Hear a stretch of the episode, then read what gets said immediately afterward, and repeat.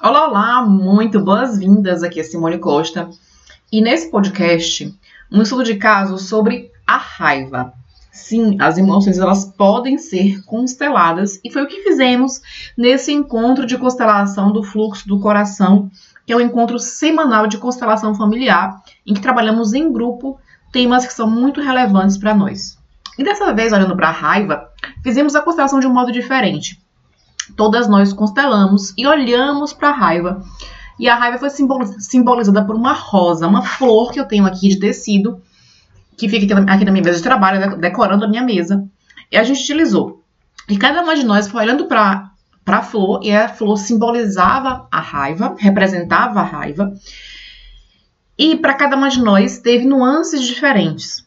Mas algo que foi muito comum, né, que, que bateu para todo mundo, foi a questão da raiva representando o silêncio do feminino, a busca pela perfeição, é, sentimentos não expressados, violência, é algo que está muito presente em nosso sistema, não necessariamente algo que nós vivemos, mas é o que nossas ancestrais viveram e continua presente em nós.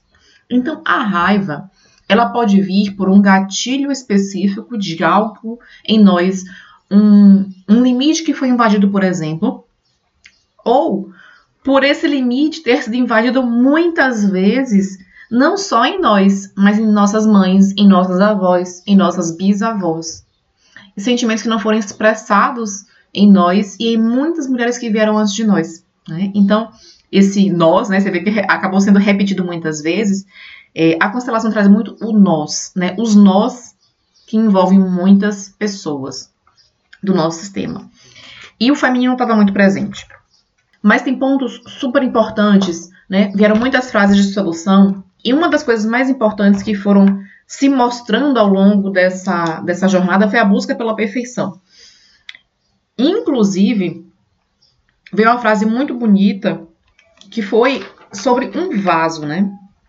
Um vaso, quando ele está cheio, quando ele é maciço, ele não tem função alguma ele tá ali só, digamos assim, embelezando, mas é muito. Você não consegue interagir com esse vaso. Você não consegue colocar areia, você não consegue colocar terra, você não consegue colocar água. Não tem nenhum tipo de interação com esse vaso, não tem nenhum tipo de troca. Ele não te fornece nada e você não pode fornecer nada para ele. Então, se nós fôssemos perfeitas, é, é, se nós não tivéssemos vazios, que são as nossas imperfeições, tá? A gente não teria nenhuma possibilidade de interagir com o mundo. O mundo não poderia nos fornecer nada, pois já estaríamos totalmente completas. Sabe uma flor, uma, uma, uma planta artificial, ela não consegue interagir com o mundo que a cerca. Ela apenas embeleza ali de uma maneira muito superficial, não embeleza de um modo profundo. Por quê? Porque ela é artificial, ela não tem cheiro, mas ela não dá trabalho ela não precisa de água, ela não precisa de terra, ela não precisa de cultivo, ela não precisa de nada ali nessa troca. Então ela embeleza, ela oferece ali aquele conforto, aquela praticidade, mas fica ali naquele raso. E a gente não quer ser raso, né? Mas para que a gente alcance o profundo, isso vai custar algo para o mundo, para o outro, para o outro, para as nossas relações, porque vai exigir uma manutenção, uma troca. Então, se a gente tem uma planta bonita, uma planta em nossa casa, ela vai trazer cheiro, ela vai trazer textura, ela vai trazer cor, mas ela também vai trazer um certo trabalho. A gente vai precisar interagir com essa planta, a gente vai precisar fornecer algo para ela. Cuidado, cultivo, daqui a pouco colocar em um vaso maior, fazer a poda, colocar água, exige uma troca constante. Então, ela nos dá mais, à medida que nós damos mais para ela. E assim são nossas relações. As pessoas nos oferecem mais à medida que nós oferecemos algo mais para elas. Então, sempre tem essa balança positiva no trabalho, nos relacionamentos, nas amizades. Tá? A única relação em que se mantém através do desequilíbrio é a relação com os nossos pais. Porque por mais que a gente busque fazer algo por nossos pais, nunca vamos conseguir fazer o suficiente e está tudo bem com isso. É importante que a gente fique no nosso lugar de pequenos, de filhos. Nossos pais são os maiores, nos deram o mais importante que foi a nossa vida, é a lei é a lei da ordem, eles são os grandes, nós somos os pequenos, tem uma hierarquia. Então, essa troca, ela não vai poder acontecer de forma equilibrada, tá? Então, é, a partir do momento que nós acolhemos as nossas imperfeições, entendemos que sim, nós somos imperfeitas, nós não, nós somos santas de pau oco, digamos assim, porque a gente não quer ser santa. A única coisa que você vê, a lei que é bem cheinha, né? Vê até essa imagem para mim durante a constelação, um santo ali de gesso, de barro, do que for, ele é cheio, ele é pesadinho, ele não tem um, um, um vazio.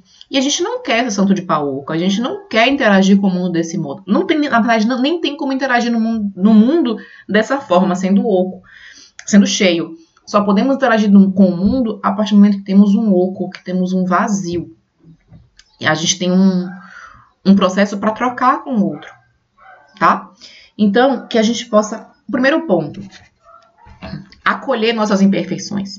Porque muito desse silêncio do feminino, né, dessa dor do feminino, foi por essa, por muitas vezes entregar demais não ter reciprocidade. Não ter espaço para se movimentar nas relações, né? De fazer aquilo que, que fosse confortável, que fosse necessário, que fosse interessante para elas. É, não ter espaço para expressar suas necessidades, sua verdade, tá? Tá sempre impecável, né? Aquelas mulheres antigamente de espartilho, aqueles vestidos sempre impecáveis, sempre, entre aspas, perfeitas, tá?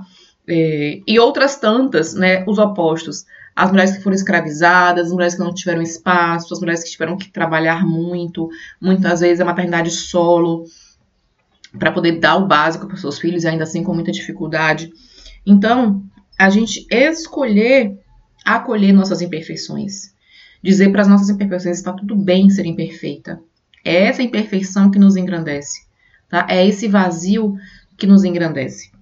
Tudo vai ter vazio. Todos os materiais. Né? Quando eu trabalhei na engenharia, eu fiz engenharia civil, né? E trabalhei durante nove anos na área. Uma coisa que a gente estudava era justamente é, a composição dos materiais e o quanto de vazio que ele tinha. Né?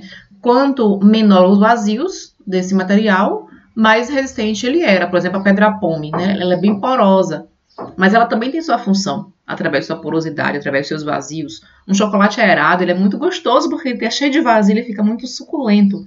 Então, todos os materiais, até mesmo o concreto, né, que é super resistente, ele tem vazios. A gente busca diminuir o máximo possível desses vazios.